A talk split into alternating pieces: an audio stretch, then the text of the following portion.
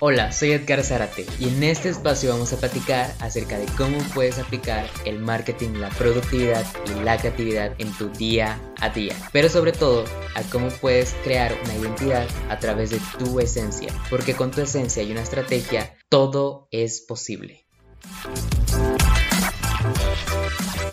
Hola, ¿cómo estás aliado? Bienvenido a un nuevo episodio de este podcast. La verdad, espero que te encuentres muy bien y el tema es simplemente el vamos a hablar acerca de cómo hacerle paz al vértigo de saber que en ocasiones las cosas no van a salir como esperamos debido a diferentes factores en nuestro entorno.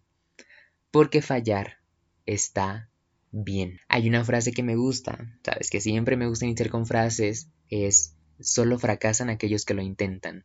Y el trasfondo de esa frase es realmente un aprendizaje. Entonces, en el camino vamos entendiendo que no todo es perfecto, que en ocasiones habrá obstáculos y momentos en donde debemos de bajar la velocidad para poder reflexionar sobre lo que estamos haciendo.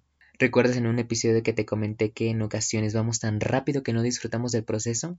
Es precisamente eso. Fallar o cometer errores depende mucho del enfoque que le des, pero se puede dar de muchas maneras, desde una mala planificación o situaciones que no podemos controlar y llegamos de forma inesperada. Desde mi punto de vista, fallar es igual a ganar. ¿Por qué? Porque si fallamos, dentro de todo, al menos nos movimos del lugar en donde estábamos en el comienzo.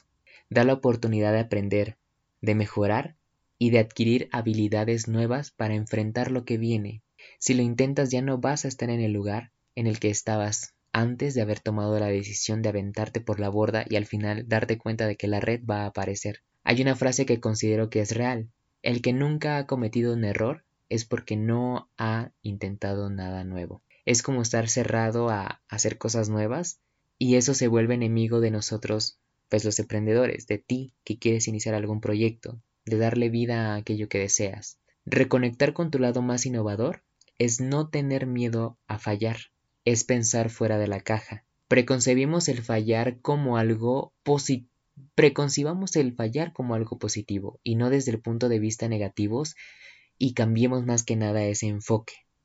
Si lo vemos desde el punto de vista positivo, aprovechamos mejor nuestras energías en la acción de mejora. En cambio, si lo vemos desde el punto de vista negativo, perderemos esa energía y no podemos avanzar para mejorar. Es como quedarte atascado y cerrar todas las posibilidades.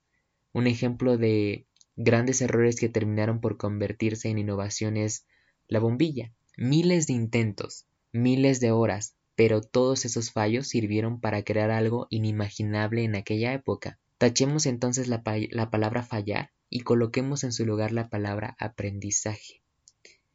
Y te preguntarás qué tiene que ver esto con el mundo del emprendimiento.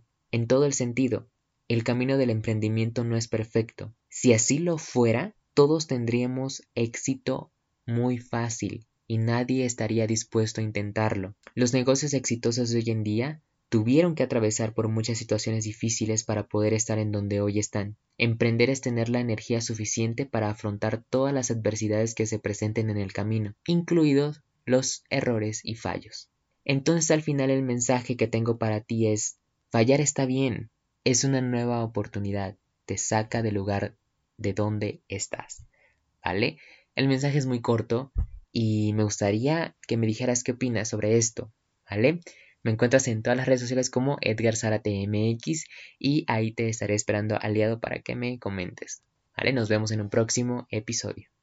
Este es el episodio de hoy y me da muchísimo gusto haberte tenido aquí y sobre todo me puedes escribir en las redes sociales, en todas las redes sociales como arroba Edgar ¿vale? Así que nos estamos viendo en un próximo episodio porque con tu esencia y una estrategia todo es posible.